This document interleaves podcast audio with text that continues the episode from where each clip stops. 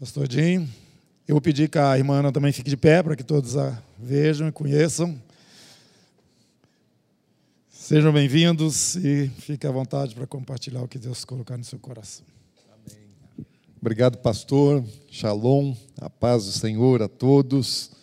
Alegria e privilégio poder estar aqui. Já vi alguns dos irmãos, das irmãs ontem e ontem a gente falou um pouquinho, né, uma parte do nosso testemunho daquilo que Deus está fazendo em nossas vidas e, e falei um pouco sim sobre o que Deus pode fazer com uma pessoa improvável. Né? Eu era uma pessoa improvável e, e Deus nos tem abençoado muitíssimo. E, e, eu posso dizer que agora eu sou duplamente improvável, porque era totalmente improvável que eu estivesse aqui, que eu estivesse vivo. E eu sou pastor em Campo Grande, no Ministério de Justiça, né? E se você tem dificuldade em acreditar em milagre, eu quero te incentivar a acreditar em milagre, porque vocês estão vendo o milagre. Eu sou um milagre, né? eu sou um milagre. O fato de estar vivo, e não só de estar vivo, de estar bem, de estar muito bem fisicamente, de saúde, é um grande milagre. E eu digo assim que é um grande milagre porque vou contar um pouco dessa, dessa fase né, que passei na minha vida no ano de 2000, que eu durante a pandemia eu contraí o vírus e eu fiquei 53 dias, 54 dias internados é, no hospital, 53 deles na UTI. Quando eu saí da UTI, eu já fui é, transferido para é, interna, interna, internação em casa, home care. Fiquei ainda dois meses com cuidados 24 horas em casa. Na verdade, eu só saí da UTI, mas continuei com o mesmo tipo de, é, de cuidado. Cheguei a ser desenganado pela medicina, né? os médicos deram um dia para eu morrer, e eu não morri, gente, estou vivo. Vocês não estão, vocês não estão, não estão vendo um fantasma. Vocês estão vendo o fruto da intercessão, da oração, e muitos de vocês, né, através do pastor Léo, ficaram sabendo é, da enfermidade, como eu estava, internado, quase morto, e muitos oraram, e eu sou resposta de oração. E eu quero hoje te ajudar a crer em milagres, eu quero te ajudar hoje a crer é, em oração, saber que a oração ela realmente ela pode muito em seus efeitos. Quero te ajudar a ter determinação e fé e quero te ajudar também a, a ter conforto nos momentos de dificuldade e até mesmo nas perdas. O que aconteceu? Vamos lá. Quando aconteceu, quando chegou a pandemia, né, eu vi aquele, aquele movimento acontecendo. Eu não sei o tempo que eu tenho, pastor. Ali são 8 e 10. Ok. Benção. Amanhã vai ter mais. Amanhã vai ter mais. Então, assim, eu eu no começo eu super me cuidei porque eu achei que a coisa era um pouco séria mesmo, né? E aquele negócio eu me cuidei porque Ana Paula me fazia me cuidar, então chegava em casa era tinha que tirar calçado, a roupa, passar álcool em todo lugar, fazer higiene é, das mãos. É, mas lá em Campo Grande, naquele período do início de pandemia, não tinha doente. Os hospitais estavam vazios e não estava tendo ninguém contraindo a doença. E aí também a mídia estava com uma, uma pressão de aterrorizar todo mundo. E como eu sei que a voz do medo não é a voz de Deus, e a voz da mídia né, tradicional não é a voz de Deus, eu falei, não, esse negócio está errado. E acabei dando uma relaxada. Né? Por conta disso, acabei dando uma relaxada e acabei pegando é, Covid. Eu achava assim que é, com 57 anos de idade, hoje eu já estou com 59, foi 2020, com 57 anos de idade, com uma saúde boa, se eu pegasse, ia ser é, alguns sintomas gripais e eu, no máximo, eu teria que ficar 15 dias recluso em casa e eu não queria ficar 15 dias recluso, recluso em casa. Falei, não, não posso ficar 15 dias, imagina 15 dias sem ir na igreja. Né? Não dá, não tem como. E, e aí, como eu relaxei, acabei num dia, e aí passo, posso dizer assim que eu entrei num período sabático, você já vai entender isso. Né? Por que um período sabático? Porque eu tive assim, uma sequência de eventos que aconteceram no Shabás, nos sábados. E a minha, a, o primeiro sintoma que eu tive é, da doença foi, foi num sábado, foi num, no dia 15 de agosto. Na Paula tinha feito uma cirurgia quatro dias antes, três dias antes. Tinha acabado de sair, estava em casa e eu senti um pouquinho de dor nas costas, mas como eu estava ajudando ela nas coisas, ela não podia fazer força, então falei assim: essa dor é porque eu estou ajudando ela, alguma coisa assim, né? carregando, fazendo um esforço diferente do que eu estava acostumado. Daí no, no dia seguinte eu tive um pouco de mal-estar, falei: a coisa está ficando estranha. Segunda-feira deu diarreia. Falei: não está muito estranho. Daí fui fazer teste de Covid e deu positivo. Né? Daí, quando chegou na quarta-feira, ou seja, poucos dias depois de, de, ter contraído o vírus, o primeiro sintoma que aconteceu num sábado, é, eu dessaturei, né, e a minha situação de saúde começou a ficar pior. Eu fui, fui para o hospital, minha filha médica me levou para o hospital, a contragosto, eu não queria ir de jeito nenhum. Aqueles homens, sabe, homem que não, que não, não se dobra, né, que não aceita ficar fraco, não aceita, fala, não a saturação está 92, está 91, está 93. Falei, não vou, estou bem, não vou morrer. Chegou no hospital, o médico queria me internar, a minha filha queria me internar, e eu falei, não vou ficar aqui. E ela chorou, falou, pai, você tem que ficar aqui, você não pode ir embora, vai ter que ficar. Falei, você quer ficar, fica você, eu estou indo embora. Né? Fui para casa, desse jeito. Bom, mas o que aconteceu? Piorou. Né? Isso era numa quarta-feira, piorei quando chegou no, no outro sábado, ou seja, com uma semana do primeiro sintoma. Aí eu estava mal, fiz alguns exames, né, gasometria e outros exames, e daí eu já sabia, eu falei, bom, agora acho que não vai ter jeito, acho que eu vou ter que internar. Ia para o hospital. Só que é, antes de, de eu ir para o hospital, eu, eu fui orar. Estava né? em casa, arrumei a minha, a minha mala, é, tomei um banho, fiz a barba, me preparei para ir para o hospital e fui orar. Tem um gramado em casa, uma, um jardim bom. Daí fiquei andando ali no jardim e orando, falando com Deus no gramado. Enquanto eu estava orando, é, Deus falou comigo audivelmente. Eu falo, falo assim, é, ontem eu falei de uma ocasião que Deus falou audivelmente, mas Deus não fala comigo audivelmente sempre não, gente. Foram pouquíssimas vezes na minha vida, né, mas algumas vezes Deus falou no meu ouvido. E naquela, naquele sábado, era já início da tarde, é, enquanto orava, Deus falou assim: Você é filho, e do filho o pai cuida. Desse jeito. Exatamente com essa frase: Você é filho, e do filho o pai cuida. Aí eu fiquei assim, pensa o cara que ficou nas nuvens já deu vontade, assim, eu vou, eu vou dar uma corrida aqui para ver como é que está meu fôlego, porque eu estava começando a sentir falta de ar. Né? Falei, eu vou dar uma corrida aqui porque acho que Deus me, me sarou. Aí na hora que eu fui tentar correr assim, deu aquela falta de ar, falei, não, acho que é para ir para o hospital mesmo. Fui para o hospital, né? É, cheguei lá no primeiro, no primeiro dia, fiquei no, no apartamento, no segundo dia já, já desci para é, a UTI. E quando foi no sábado seguinte, ou seja, uma semana depois da minha internação, o terceiro Shabat, o que, que acontece? Eu tive uma febre por causa de infecções, é, infecção hospitalar. Daí entra aquele negócio de antibiótico forte, né, por causa de bactéria forte, de, de, de UTI. É, dois dias depois, eu tive um choque séptico, ou seja, minha situação de saúde assim piorou bastante. Daí já entrei com noradrenalina e outra medicação mais forte, né, e aí Dois dias depois, fui entubado. Né? O processo avançou assim é, muito rapidamente. Só que antes de eu ser entubado, o médico veio me dizer que iria me entubar. Isso já estava lá com 10 dias né, de internação, e ele falou: oh, vou precisar te entubar. Eu falei, doutor, faz o que for preciso e tenta me trazer de volta. Mas se não der certo, está tudo bem, porque eu sei para onde eu vou. Ele olhou meio assim arregalado, né? O cara deve ser meio doido, mas, bom, entubou, fui sedado, né? E aí eu entrei num período assim de é, fora de consciência a respeito das coisas que estavam acontecendo com o meu corpo. Daí no sábado, né, que já é o quarto Shabá, o que, que acontece? Uma nova infecção, uma nova bactéria, daí tem que trocar antibióticos, aqueles já não estavam mais funcionando, a coisa agravou. Daí, mais uma semana, no quinto Shabá, eu tive um enfisema subcutâneo de pneumo, pneumomediastino, né? É que o, o, o ar vazou, né? eu estava na ventilação mecânica, é, entubado, e o ar vazou. Ele vazou para fora da, da traqueia, né? entrou por baixo da pele, e eu fiquei inchado, parecendo um baiacu. Né? Que quem olhava para mim assim, eu era uma bola, eu era uma coisa só, não tinha pescoço, não tinha rosto, virou uma bola, tudo inflado. E eles tiveram que fazer uma, uma traqueostomia de urgência. E fizeram uma tráqueo, colocaram é, uma tráqueo de obeso, porque não tinha, não tinha alcance, né? eu estava inflado, então colocaram uma, uma tráqueo de, de obeso, e isso aconteceu no quinto Shabá que eu estava ali.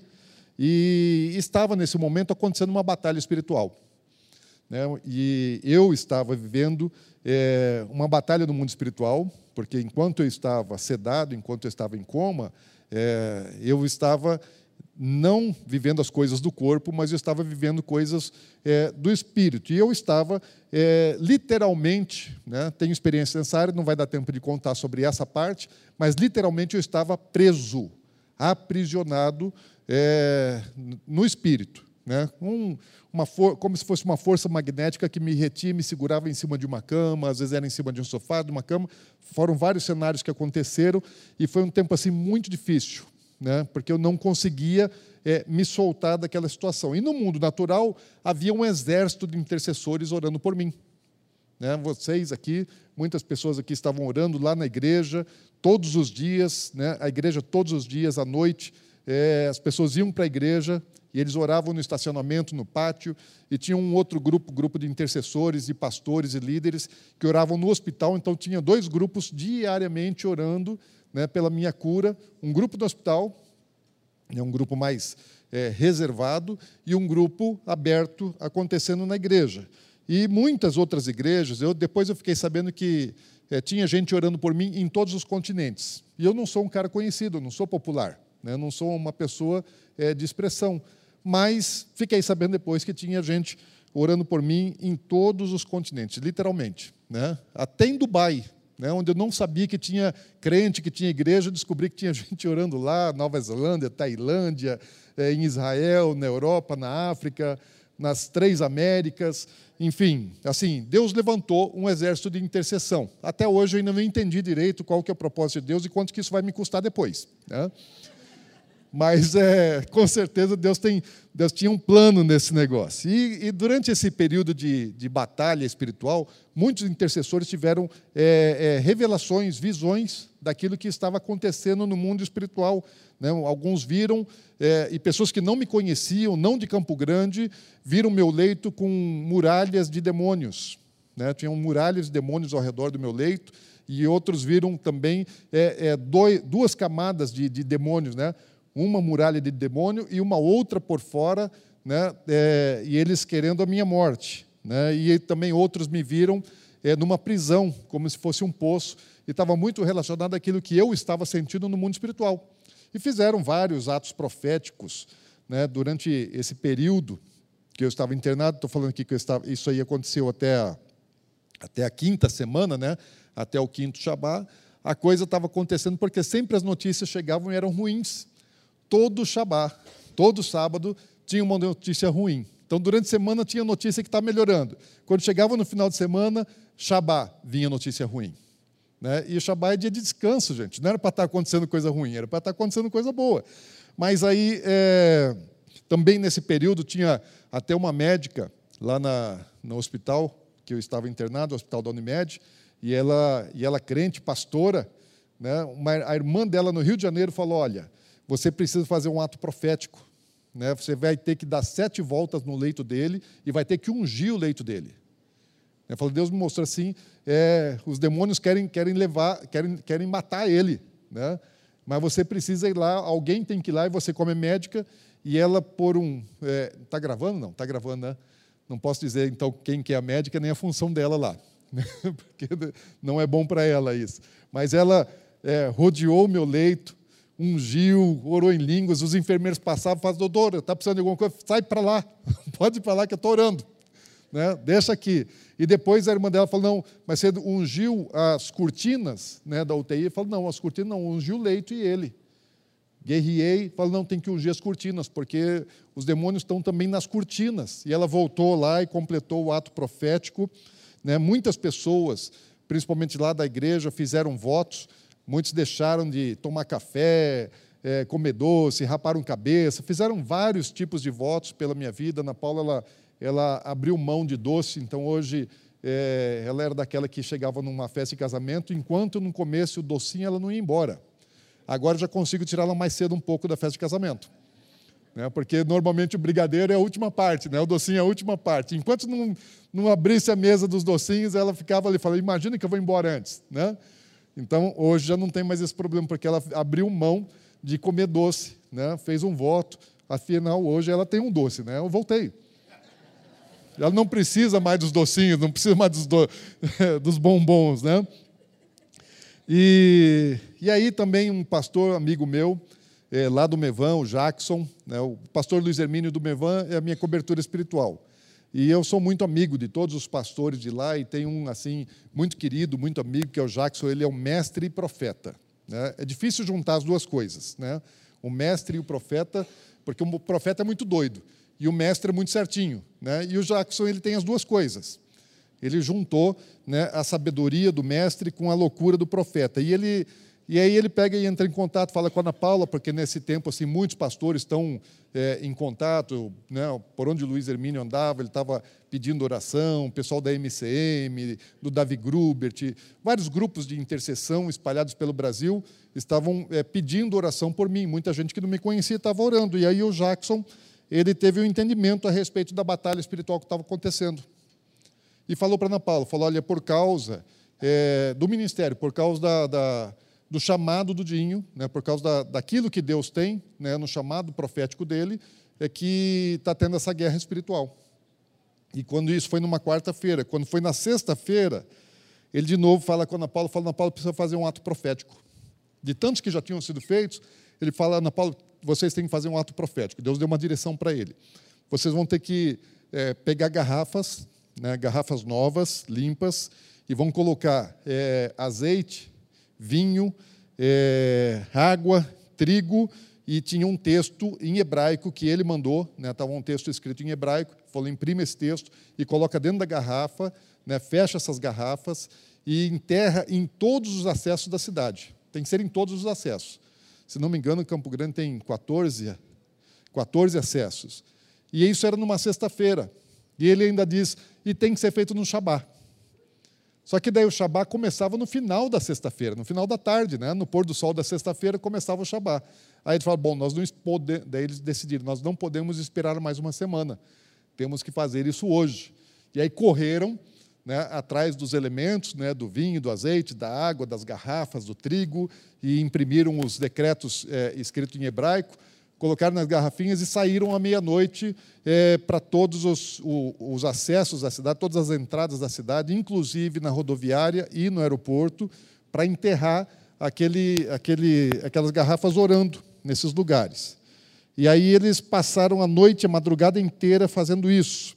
Aí quando, isso já é agora o sexto Shabá, né? então, quando eles terminam de fazer isso, né, o que vocês acham que aconteceu? Um milagre aconteceu.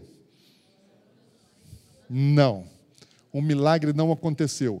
Cinco horas da manhã, eu tenho outro choque séptico. Só que daí, dessa vez, agora no sexto Shabá, os médicos falaram assim: não tem mais o que fazer. Agora ele vai morrer. Porque eu já estava com é, noradrenalina direto no, no na, na é, procuração, né, com dois acessos, acesso no braço, acesso direto no pescoço, e estavam me dando é, 100 né, eu não sei como é que é a medida, mas é, era 50 dobrados, 100 de noradrenalina. Quando a minha filha ficou sabendo, que ele perguntou para o médico, falou, o, o, doutor, o meu pai está com, com 100 de noradrenalina? Ele falou, é. O senhor tinha medido 50. Falei, mas 50 dobrado. Falei, doutor, o senhor está louco, o senhor quer matar meu pai? Não, falei, não ele já está morto. Estou tentando fazer ele viver. Né? Mais ou menos assim é, foi a conversa, porque é, não tinha mais o que fazer. E aí eles desistiram, simplesmente falaram assim: agora tem que esperar né, o momento, porque ele não passa disso. E, eles me deram é, um dia de vida, porque eu tive choque séptico no, amanhecer do Shabá, e ele falou: no máximo domingo. Se ele passar de hoje, de amanhã ele não passa. Então, domingo era o limite para eu morrer. Né? Ou eu morreria no sábado, isso era dia 19 de setembro, ou morreria dia 20 de setembro, é, no domingo. E a notícia se espalhou. Quando, quando deu esse choque séptico, a notícia se espalhou e todo mundo assim já é, desanimou. Né? Muita gente desacreditou, falando não tem mais o que fazer. Né? Deus falou, Dinho vai morrer, Deus vai levar ele. Até a minha filha, a, a que é médica, ela tentava convencer a minha esposa, fala assim, mãe, é, não adianta mais negar, né? Deus vai levar o pai, não tem mais jeito, né? não tem mais o que fazer. Mas ela creu, ela não duvidou, ela não, ela não aceitou, foi uma das últimas assim que permaneceu firme, forte, falando: não, Deus não vai levar. Né? Deus ainda tem promessas que não cumpriram. Né? Ele vai voltar. Ele me disse que ele ia voltar, ele foi para o hospital, falou que ia voltar, então ele vai voltar. Né? E Deus não vai levar ele agora, não. Mas assim, tudo era é, contrário à minha sobrevivência. E, e aí, quando eles fazem esse ato profético e eu pioro, e os médicos estão esperando que eu, que eu, que eu, que eu, que eu morra. Daí o, o Jackson, né, esse profeta, pastor lá do Mevan, ele liga de novo para Ana Paula e fala: Olha, mas o ato profético está incompleto. A, a, guerra, a batalha espiritual, ela está sendo travada nas regiões celestiais. E o ato profético também tem que ser nos ares. Não pode ser só na terra, tem que, ser, tem que se fazer nos ares. E isso era no sábado. Aí eles saíram procurando, falei, tentando achar um helicóptero, para alugar um helicóptero para fazer o ato profético, porque tinha que, tinha que derramar o produto, né, o vinho, o azeite, aquela, aqueles produtos que ele, que ele tinha passado de orientação, tinha que ungir toda a cidade, tinha que circundar toda a cidade, ungindo com aquele produto, e dar sete voltas em cima do hospital, ungindo o hospital. Aí eles procuraram helicóptero, não tinha helicóptero, mas tinha uma irmã na igreja que tinha um avião, né, um, avião um avião pequeno. Ela falou: oh, meu avião dá para dá fazer, dá para abrir a janela, dá para fazer. Né? Aí no domingo amanheceu e aí decolaram né, o piloto e três pastores da igreja com os produtos lá e ungiram a cidade, deram uma volta na cidade, ungiram toda a cidade e depois eles deram sete voltas em cima é, do hospital, ungindo o hospital, lambrecando o hospital, né? De azeite, de vinho. O avião ficou todo ungido. Né? Depois eu vi as fotos do avião, o avião ficou todo assim, cheio de óleo, cheio de vinho, todo melecado o avião. E o piloto era meio louco, né? Diz que ele passava, dava uns rasantes em cima do hospital. Teve um dos pastores que até quase desmaiou dentro. Falou, vamos morrer todo mundo aqui. Eu falei, o pastor lá não vai morrer, vamos morrer nós aqui. Esse cara vai derrubar esse avião aqui. Mas aí o que acontece? O dia que era para eu morrer, né, inexplicavelmente, eu comecei a melhorar. Os médicos não entenderam o que está acontecendo, ele está ele tá reagindo, o organismo dele estava reagindo, estava em choque. Né? E ele falou assim: a única coisa que estava funcionando mesmo ainda era o coração e o rim, e a respiração que era no aparelho. 100% do meu, do meu pulmão tinha sido tomado. Não 90%, não 95%, 100% do pulmão tinha sido tomado. E eu só respirava pelo aparelho e a medicação sustentava o coração e eles prontos para fazer hemodiálise, porque falou, o rim vai parar. Né? Mas quando o rim parar, nós vamos tentar a hemodiálise. E o rim foi valente, não parou, aguentou. Né? E, e todo o resto do meu corpo estava assim, é, é, completamente em choque mesmo. E essa data, esse Shabá, que era o sexto Shabá, é, não por coincidência, mas também era Rosh Hashanah, Rosh Hashanah é o, é o ano novo do calendário judaico. É a festa das trombetas. Então, o sábado e domingo, a festa de trombetas são dois dias, sábado e domingo. E era para eu morrer na festa de trombetas, ou sábado ou domingo. É assim, eu tenho, eu tenho um hino que eu, que eu, eu, eu falo para o pessoal da igreja, para minha família, falo, no meu velório eu quero que cante o hino, quando se fizer chamada, lá estarei. É, vocês conhecem esse hino, não? Né? Quando se, Exatamente, esse aí. Né? Fala é, quando o dia muito glorioso lá romper. Né? E, e como é que é a letra? É, mas é essa aí. E se fizer, fizesse então chamada, lá estarei, né? Quando a trombeta lá no, lá no céu, meu Jesus mandar tocar. E aí no dia da trombeta, do toque da trombeta, era o dia que assim, acho que a trombeta estava chamando meu nome. E eu estava indo, estava partindo. Falei, ia, ia coincidir, né, Ana Paula? Porque é o hino que eu peço assim, no meu velório tem que cantar esse hino, porque chamou, estou pronto, né? vou me encontrar com o meu Senhor, me preparo para isso.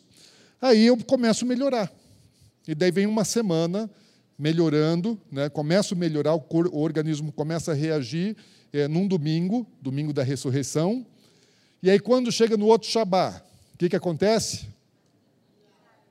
Aí o milagre aconteceu, gente. No sétimo Shabá eu acordei. todos os grandes eventos aconteceram em Shabá. E no sétimo, né, no sétimo Shabá, eu acordo. E aí os médicos já estão agora assim, espantados com tudo que está acontecendo. E quando eu acordo, o que, que eu faço? Eu pedi a minha Bíblia. Porque uma médica é, chegou do meu lado e naquele momento eu estava assim um pouco alucinado ainda, tanto pela medicação como eu estava ainda vivendo é, uma realidade no mundo do espírito. E eu ainda estava saindo daquela prisão, estava naquele processo da prisão espiritual que ainda estava acontecendo. E aí uma médica ela chega do meu lado e eu lembro ela fazia parte do meu cenário espiritual, não era é, é, do mundo real, mas no mundo real estava acontecendo. O espiritual e o real estavam acontecendo juntos ao mesmo tempo, né? em, em, em conjunção. E aí ela pergunta: o que você quer? Porque eu tentei contactuar, tentei é, é, me comunicar, só que eu estou com traqueostomia, né, então não, não, não, consigo falar, não consigo me comunicar, é muito fraco. Aí ela pergunta o que eu quero. E aí eu consegui dizer para ela: eu quero minha Bíblia. Daí ela pegou e falou: Você quer sua Bíblia? E ela era uma médica crente. Né? Aí o médico, é, o, o, médico, o, o chefe da UTI, né, intensivista-chefe, ele liga para minha filha e fala: Ô Natália, você tem uma Bíblia em casa? Falou: Tenho, doutor. Por que, que o senhor está perguntando? Falou: Porque o seu pai acordou e pediu uma Bíblia. Daí ele.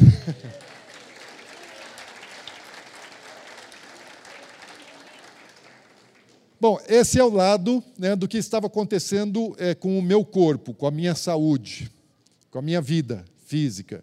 Mas, ao mesmo tempo, falei, eu estava vivendo coisas é, no reino do espírito, fora do corpo. Né? Vivi experiências é, fora do corpo, tive umas cinco ou seis experiências, né, que são é, coisas que eu experimentei diferentes, né, são situações é, diferentes, ambientes diferentes, contextos diferentes, e eu tive também seis revelações proféticas é, nesse período. Né? E eu falo assim: eu não sou digno é, de tudo aquilo que eu provei, que eu experimentei naqueles dias. E eu digo com toda sinceridade e, e, e simplicidade: não sou digno das coisas que vi e das coisas que ouvi. Falei, Senhor, eu não mereço. Até digo assim, né? Eu falo para todo mundo que fala, olha, se precisasse passar tudo de novo, só para ver e ouvir as coisas que eu vi, né? Eu passaria tudo de novo. Ana Paula fala, não, pelo amor de Deus, outra dessa não. Né? E os intercessores, os pastores, os irmãos da igreja falam, não, pastor, para com esse negócio. Né? Uma vez já foi, já foi demais para a gente. Mas enquanto o meu corpo ele estava morrendo, o meu espírito estava vivo. Eu não tinha noção é, do que estava acontecendo com, com, com o meu corpo. E, e, e, Deus me ministrou nesse, nesse período no, no, no Reino do Espírito. Eu falo assim, Deus, e eu sei uma diferença, pelo menos comigo acontece de maneira diferente, quando o Espírito Santo fala comigo, quando Jesus fala comigo, quando o Pai fala comigo. Né? As minhas experiências são diferentes, né? são, são em níveis diferentes. O Espírito Santo ele testifica no meu espírito. Então eu ouço o Espírito Santo falando ao meu espírito. Então eu sinto aqui dentro. Né? Jesus, as poucas experiências que eu tive com, com o Senhor foram experiências corpóreas. Jesus tem um corpo, Jesus tem um físico. Então eu tive experiências físicas com Jesus. E o Pai é, é, é diferente. Né? Todas as vezes que, que eu tive experiência com o Pai, só foi uma voz. Né? Não vi nada, né? mas é, era só a voz. A voz de Deus e é diferente da voz do Espírito falando aqui, diferente das experiências que eu tive com Jesus. E nesse tempo, né, quem me ministrou é, foi o Pai, desde antes de eu internar. Né? Ele falou: Você é filho, e do filho o Pai cuida. E o Pai estava me cuidando. E deixa eu contar para vocês né, a, as revelações das janelas proféticas, porque eu acho que isso é, é, é de interesse é, para todos nós. Né? As experiências eu vivi, mas o interesse é o interesse para a igreja. Não só para que eu soubesse, mas para que eu compartilhasse, né? para que eu testemunhasse a respeito disso. Antes do, de eu pegar a doença, eh, nós estávamos fazendo um. Abre já esse outro aqui, esse que eu já consegui. Obrigado. Nós estávamos fazendo um jejum de 21 dias né, na igreja, né, com os pastores, líderes. Nós estávamos fazendo um jejum de Daniel, com o propósito de Daniel. Quando, quando Daniel faz aquele jejum dos 21 dias, ele, o propósito dele era entender as revelações, os sonhos, as visões, ele queria saber das coisas vindouras, ele queria entender a escatologia, né? É, as coisas que estavam por vir. E para isso ele faz aquele jejum de 21 dias. E nós, com o mesmo propósito, falamos, nós vamos fazer um jejum de 21 dias para buscar revelação e entendimento das coisas, é, do cenário escatológico, das coisas proféticas que estão por vir. E eu fiquei doente no meio do jejum. Fala até que Deus precisou, é, como a gente estava buscando isso, Deus precisou me colocar em coma para poder falar comigo, porque eu acordado, vivo, não ia dar, não ia dar muito certo, não. Acho que eu não teria ouvidos para tanto.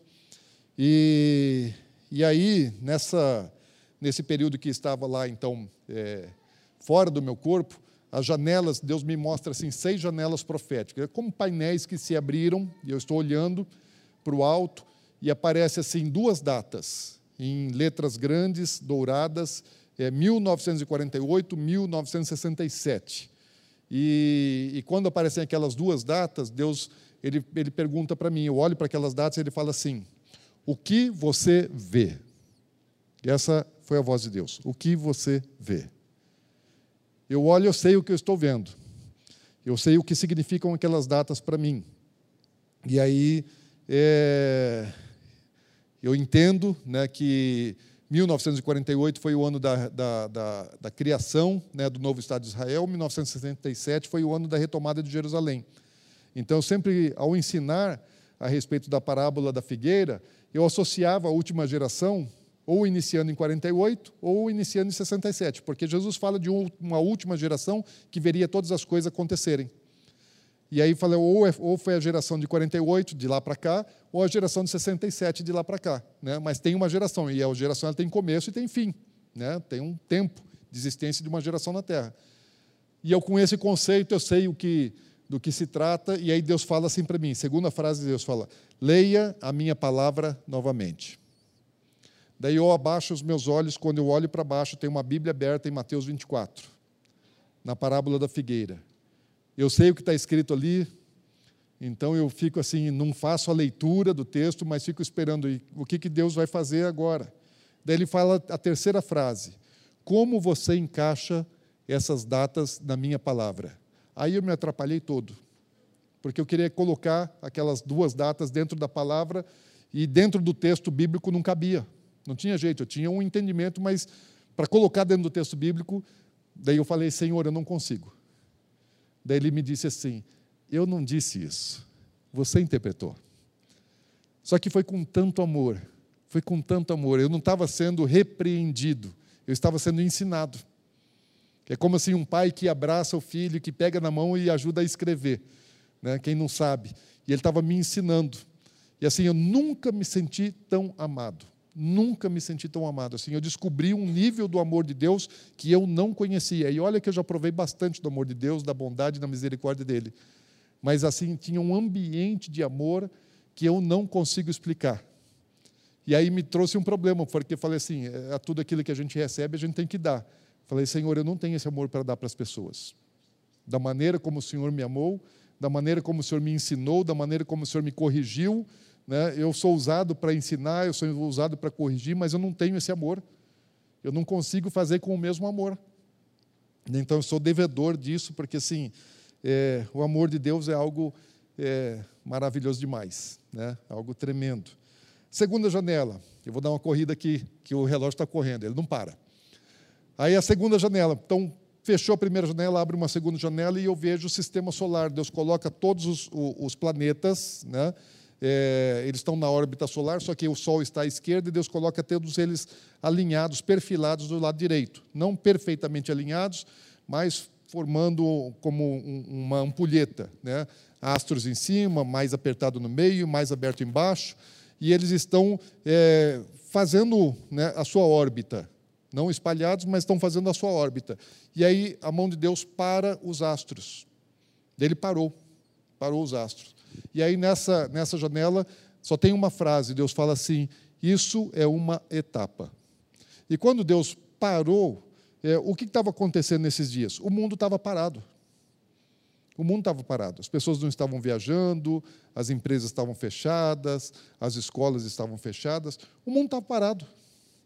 E Deus fala assim: isso é uma etapa. Eu entendi, Deus não falou, mas eu entendi ele, ele dizendo assim: eu estou no controle. Não é o diabo que está no controle, não. Quem está no controle desse negócio aqui sou eu. Daí, uma terceira janela, Deus me mostra um, uma medida de tempo, uma régua, um túnel de tempo, e ele não fala o que acontece é, nesse tempo que vem depois dessa etapa. Tem uma etapa, a que nós estamos vivendo, daí tem uma sequência. E ele não mostra o que acontece, ele só me, me mostra uma etiqueta, uma etiqueta magnética, né, flexível, como um papel é, de alumínio, e, e, ali tem alguns códigos, na verdade, duas, dois campos de códigos. E Deus ele me fala que existem algum, alguns segredos da criação, né, da criação do universo, que ele não diria aos profetas. Falou: Você não vai saber e eu não vou dizer aos profetas. Né, a ciência, os cientistas vão descobrir pela pesquisa códigos secretos da criação. E aí eu pego aquela etiqueta e eu saco aquela etiqueta e ela tem dois campos de informação. Né, um campo é uma barra com que nem essa de chip, né, com, com que tem aquelas barrinhas douradas, só que esse eram barras pretas e uma quantidade maior, né, barras mais estreitas e, e, e pretas, né, e bem mais barras do que o que tem num chip. E um outro campo parecido com o campo de um QR Code, só que ao invés de ser pontilhado dentro daquele, daquele campo de QR Code, era um emaranhado de linhas. Né? Tudo conectado ali, mas era assim, parecia que a linha tudo embaralhada. E eu entendi que ali estavam os códigos né, secretos que Deus estava falando. Aí eu coloco dentro de um livro, eu pego aquela etiqueta, eu saco ela, coloco dentro de um livro, fecho o livro. Gente, eu quase me senti igual Daniel. Né? Porque assim, eu estava buscando, e aí Daniel também teve uma situação que Deus manda ele fechar o livro, né? eu pego aquele ali. Quando eu acordo depois, eu busco esse livro. Daí a minha Bíblia, que já tinha chegado, é, procuro dentro da Bíblia, não está, procuro dentro de um caderno, que a Ana Paula mandou um caderno para eu poder escrever e me comunicar, porque eu não conseguia falar. E eu não encontrei essa etiqueta, ela só aconteceu é, no mundo espiritual. Né? É, aí teve uma. E essas janelas elas vêm da, da minha esquerda para a direita, como nós escrevemos, da esquerda para a direita.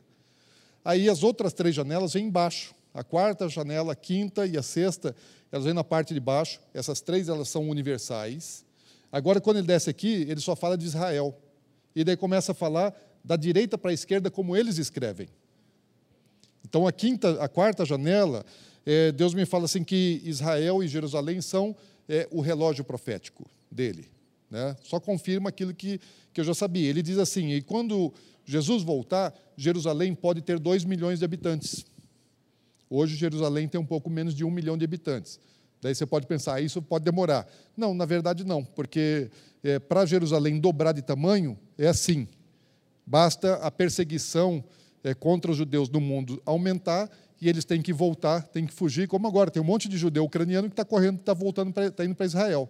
E a perseguição, o antissemitismo vai crescer, e assim como eles foram espalhados por causa de uma perseguição, eles vão voltar por causa da perseguição.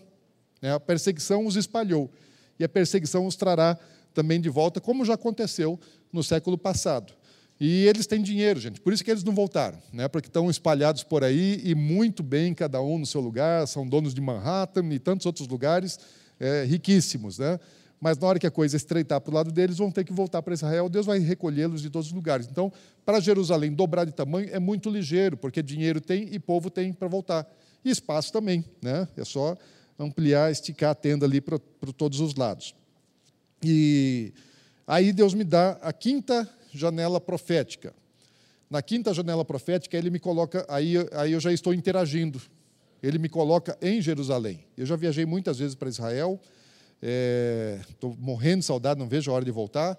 Esse ano tem que ir.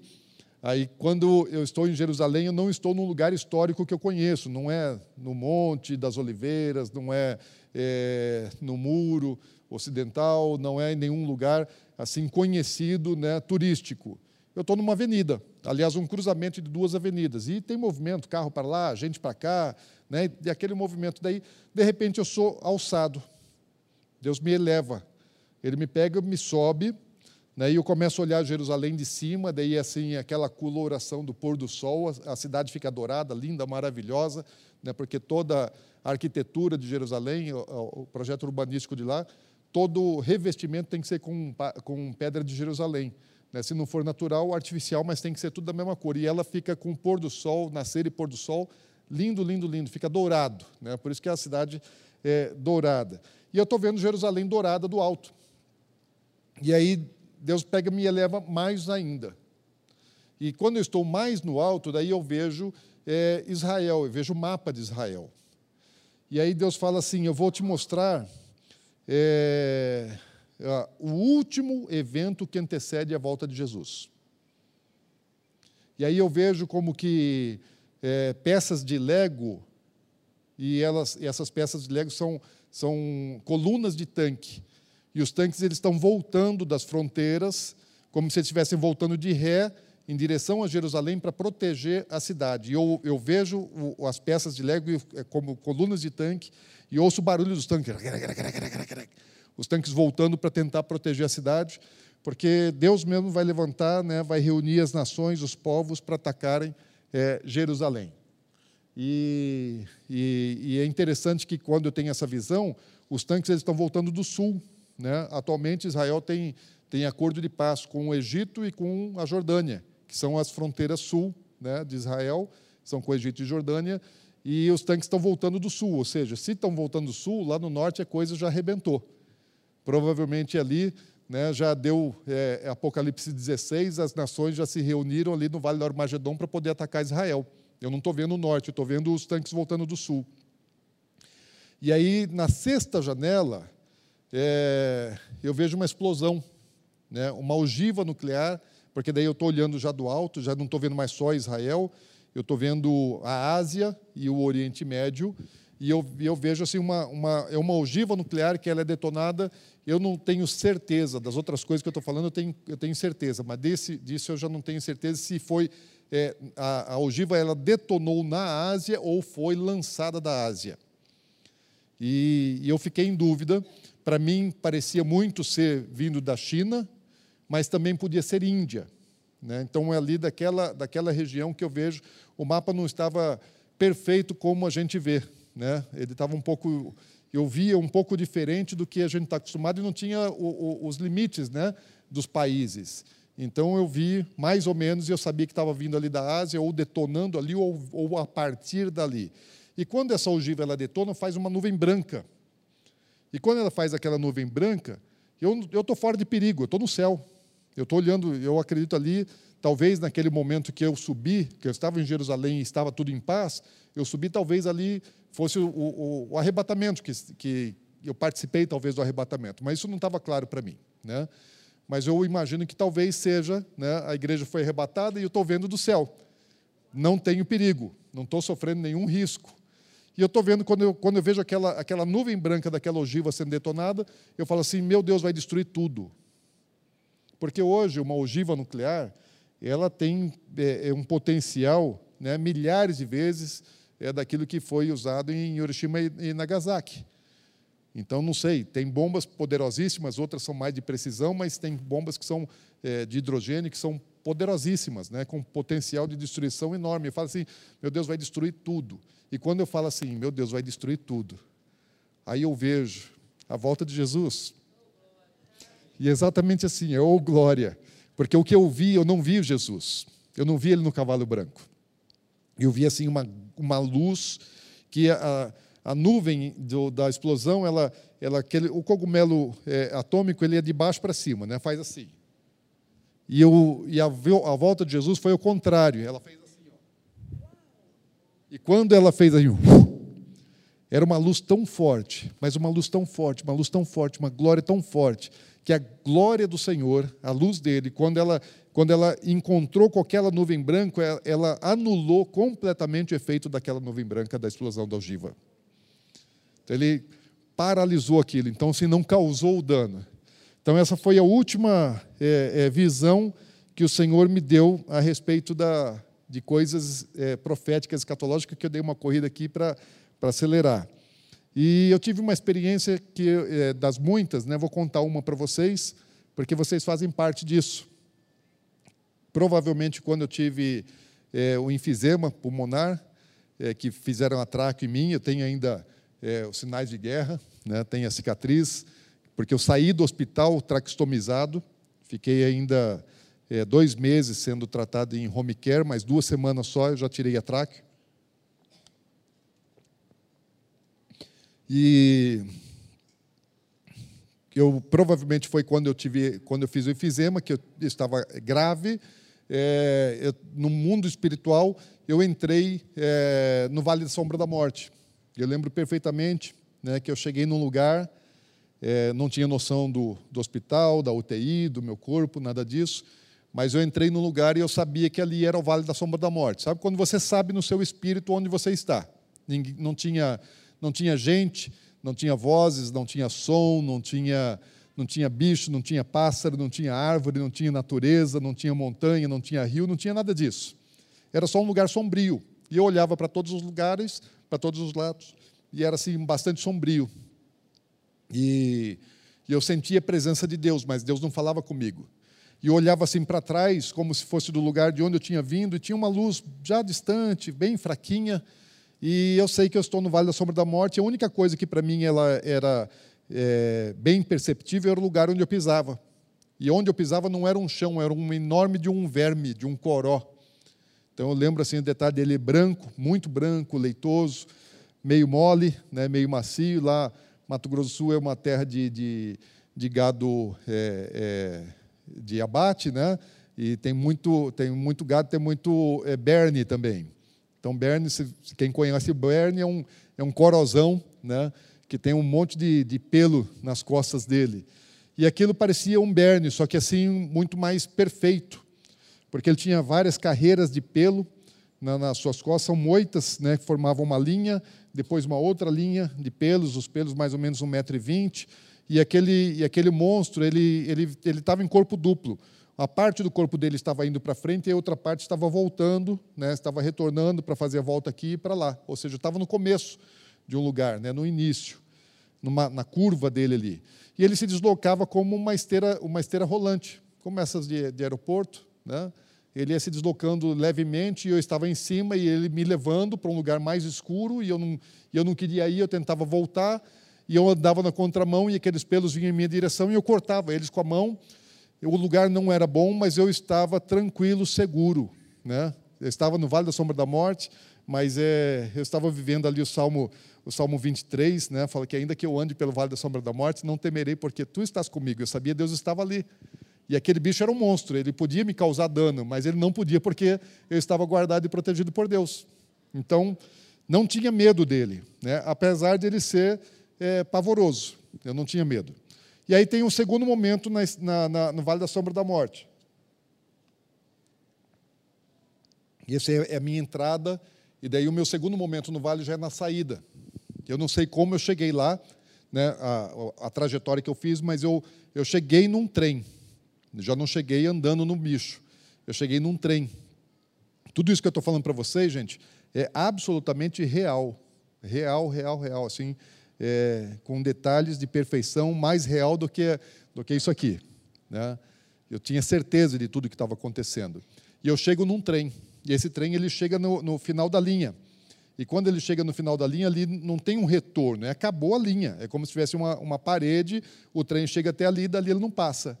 E quando ele chega lá, eu tenho aí, eu já não tenho certeza, mas a sensação de que era a sétima estação como foi a trajetória, onde eu embarquei no trem, quais foram as outras estações, eu não sei.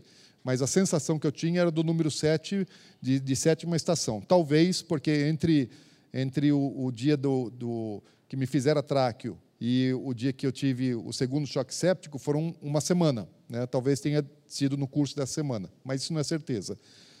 E aí eu desembarco do trem pelo lado esquerdo. Quando eu desembarco, onde eu piso? No coró.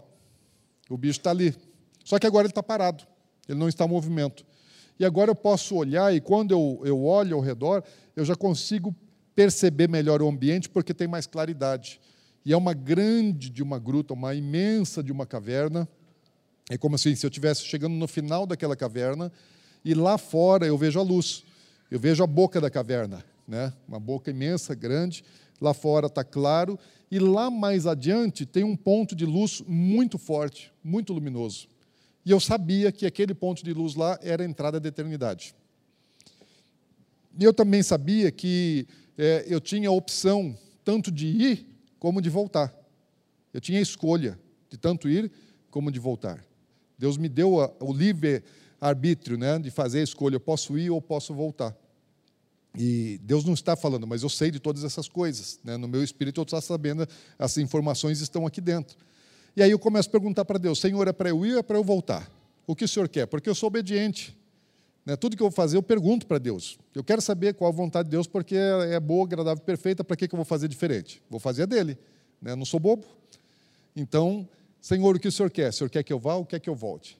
E eu sabia que Deus estava é, tanto me permitindo ir e me abençoaria se eu fosse, como me abençoaria se eu, se eu voltasse. E enquanto eu pergunto para Deus o que Ele quer, é como se Deus estivesse me perguntando. Ele não pergunta, mas como se estivesse perguntando. Falou: O que você quer? E eu quero ir. É só atravessar o vale para o meu lado esquerdo e depois ir em frente, eu ia chegar na entrada da eternidade, naquele ponto luminoso.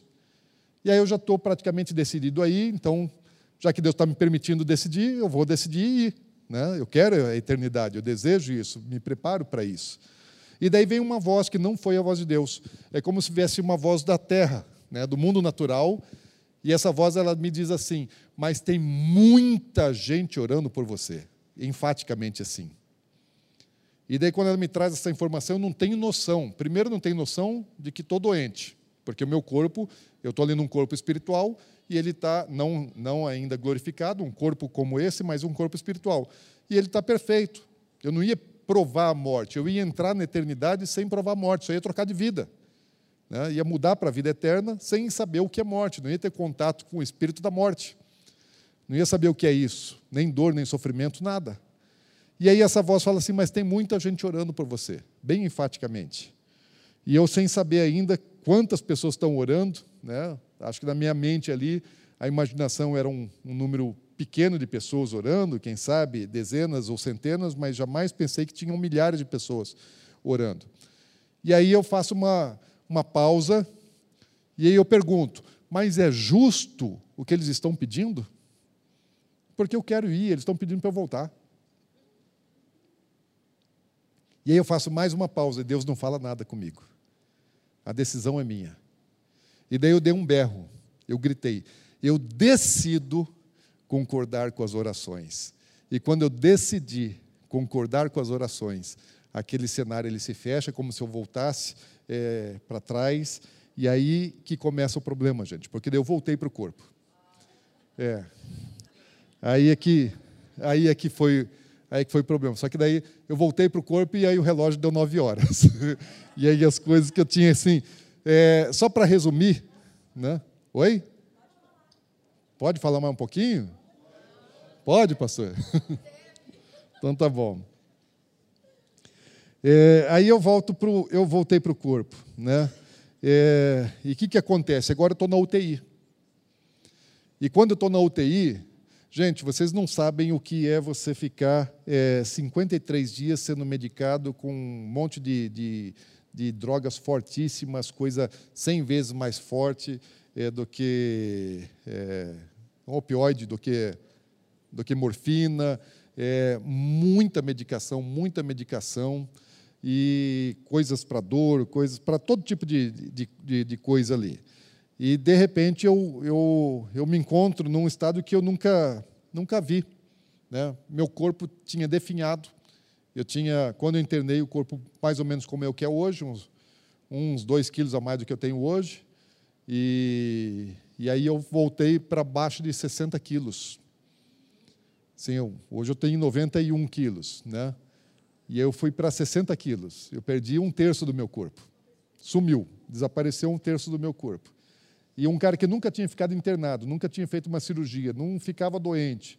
De, de repente eu me olho e eu estou ali de fralda descartável, estou com sonda urinária, estou com sonda nasointeral para alimento, estou com acesso no braço, estou com acesso no pescoço. Eu não conseguia virar o meu pé, não conseguia fazer isso aqui. Não tinha força, não tinha músculo. Né? Se para qualquer arrumação do meu corpo alguém tinha que me arrumar. Eu não tinha força para trazer o meu braço, a minha mão no meu rosto. Não chegava. Assim, completamente definhado. E, e aí eu passei dias terríveis, porque assim, eu tive muitos delírios, tinha tosse intermitente com aquela tráqueo, a tráqueo de obeso, agora já não estou mais inflado, então aquela tráqueo ela ficava com excesso e qualquer coisa que encostava nela irritava muitíssimo a minha traqueia, garganta, coçava, tossia, é, e aí eu tinha assim, os meus dentes, eles ficavam batendo, ficavam batendo os dentes, e eu falava assim, meus dentes vão quebrar. Eu falei, eu vou quebrar os dentes. E aí eu pegava e embolava, pegava o lençol, embolava e colocava na boca para não quebrar os dentes. E não conseguia comer, vomitava muito, tinha muita náusea, muita fraqueza, não conseguia dormir. Às vezes eu normalmente dormia das 11 da noite até as 2 horas da manhã e eles me dando remédio para dormir. Me davam uns dois, três, três tipos de remédio para dormir e eu não conseguia dormir. Né? Ficava ligado, acordado, e o tempo não passava, e a cabeça boa. O corpo péssimo e a cabeça boa. Eu lembro que todo dia, quatro horas da manhã, eles iam coletar sangue para fazer gasometria, e aí é, é, é, é da artéria. Né? É profundo, gente. Todo dia gasometria, todo dia gasometria. Quando chegava quatro horas da manhã, já estava assim, né? já sabia. E, e, dói um pouco, gente, dói um pouco. Agora, o problema maior é que eu estava dependendo do, do, da ventilação mecânica. E à medida que o, o meu quadro ia melhorando, ia evoluindo, né, eu ia me recuperando, o médico queria que eu saísse daquela respiração mecânica para um aparelho de respiração portátil, o Trilogy, que era o, o equipamento que eu levaria para minha casa para continuar a internação em regime de home care, para eu sair da UTI. Ele não queria que eu saísse da UTI e fosse para o quarto, porque ele falou, não é seguro para você. É melhor você ir para o home care né? porque eu já tive, ele fala, tive situações de liberar paciente para ir para o quarto e eles pioraram, porque não tem assistência que tem na UTI. E o home care pode te dar isso. Né? Aquilo que a gente faz aqui na UTI, o home care pode te fazer, que é 24 horas.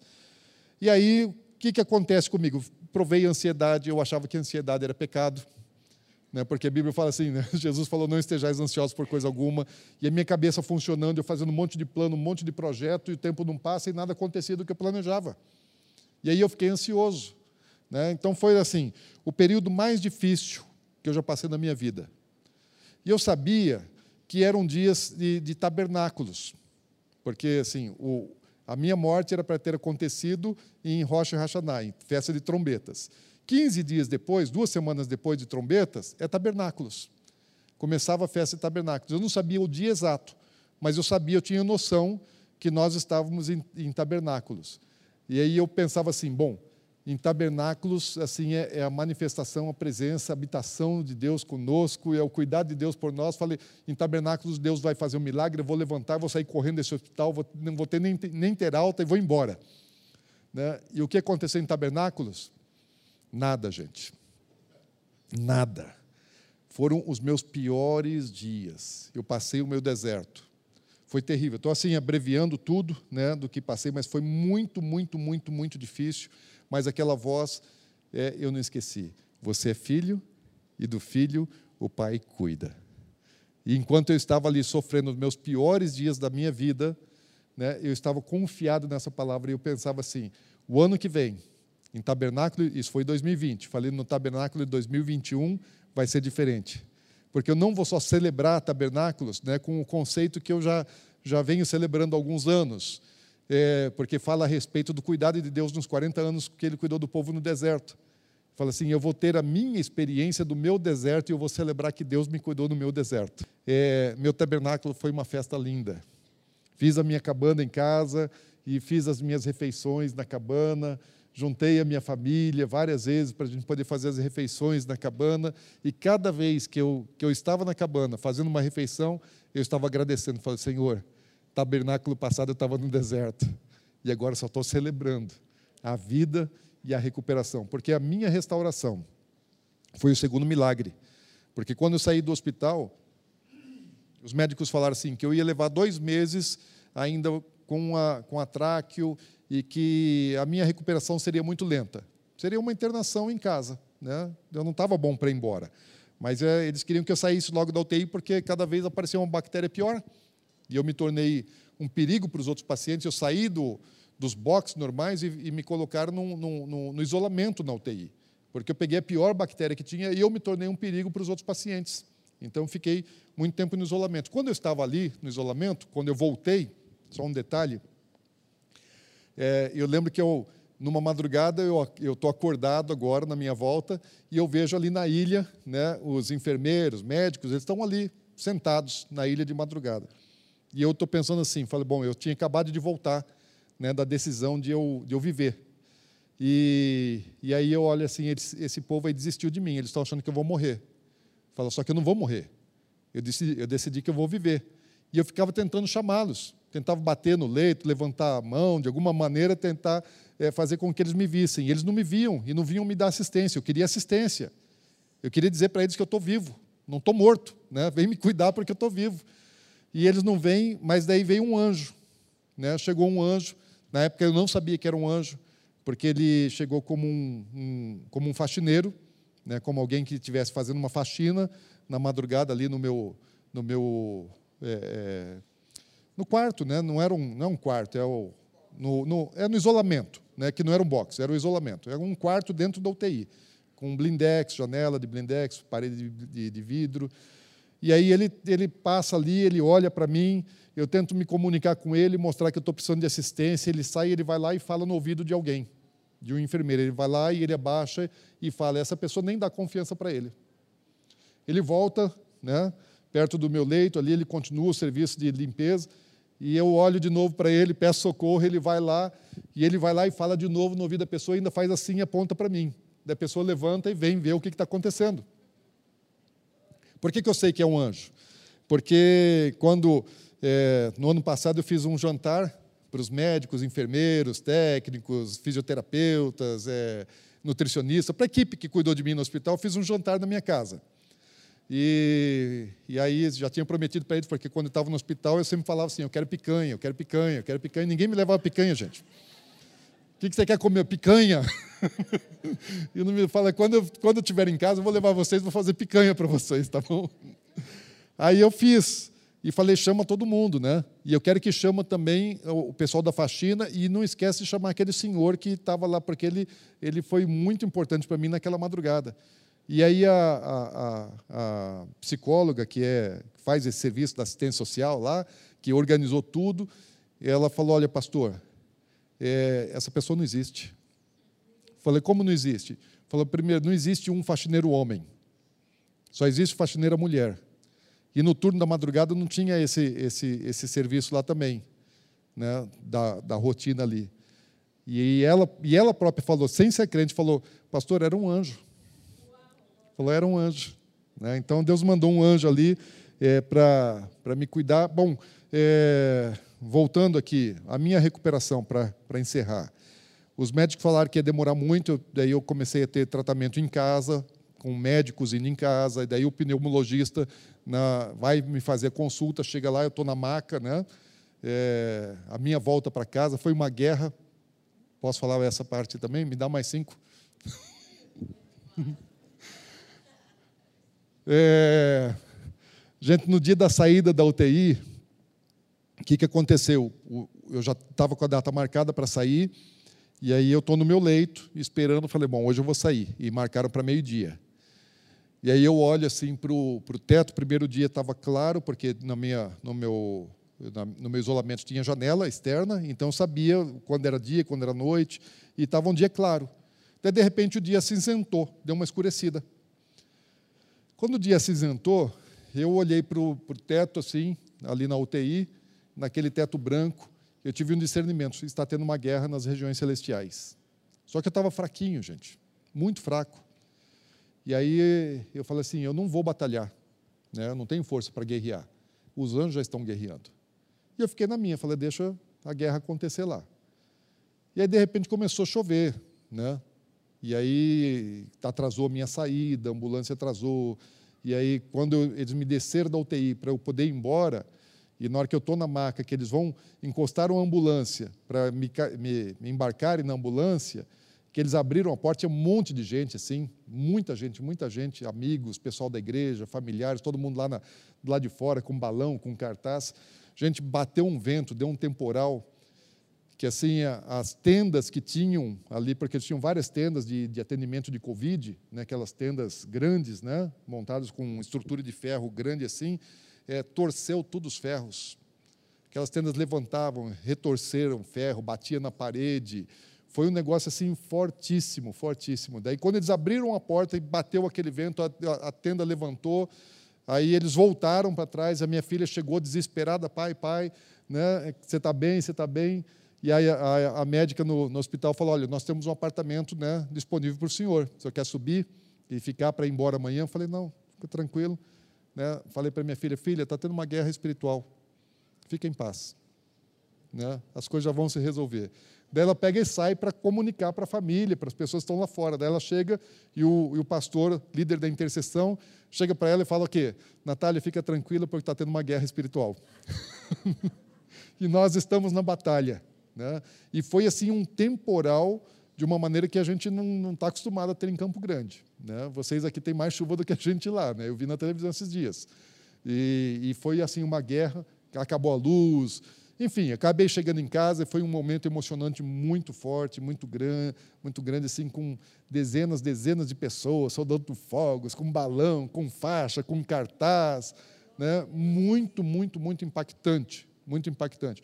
Mas o processo da minha recuperação, falei do, do pneumo, né? ele vai me faz a primeira visita, no dia que eu saí, no dia seguinte ele estava lá para me visitar, eu definhado ainda, daí ele volta uma semana depois, daí eu já estou na poltrona, mas ainda com tráqueo, né, respirador, sonda nasa interal, ainda estou comendo é, é, é, pela, pela sonda, e ele olha para mim naquela situação fraquinho, ele fala, olha, em dois meses, até o Natal, isso era dia 23 de outubro, ele falou: até o Natal você está livre disso tudo. Daí eu entendi, falei: bom, então, é, dois meses, dois meses eu consigo me livrar disso. E eu pensei assim: eu acho que então eu vou conseguir, no final do ano, eu consigo ir na igreja. Né? Que era a coisa que eu queria fazer. Falei: quero ir, poder ir na igreja. E daí ele, na semana seguinte, ele volta, porque ele fazia uma consulta semanal e no dia 23 ele fez uma, fala, no, daqui dois meses você vai estar livre. Ele volta sete dias depois. E quando ele chega em casa, como é que eu estou? Sem sonda nasinteral, sem traqueostomia, sem nada. Respirando no, no, no, ar, no ambiente, e porque no dia anterior eu tinha tirado tudo. Né? Teve uma, uma noite que eu estava com um aparelho de respiração, ele começou a me incomodar demais, e eu falei assim, eu vou arrancar esse negócio. Daí a Ana Paula ficou desesperada, minha filha ficou desesperada, falei, eu não vou dormir mais com esse negócio né, com, com o Trilogy. Eu estava guerreando com ele, eu queria respirar e ele queria mandar na minha respiração. Parecia minha mulher querendo mandar em mim. Daí eu, eu briguei com o aparelho falei: não, eu respiro, né? deixa que eu cuido da minha respiração, pelo menos já estou em condição de tomar conta disso aí.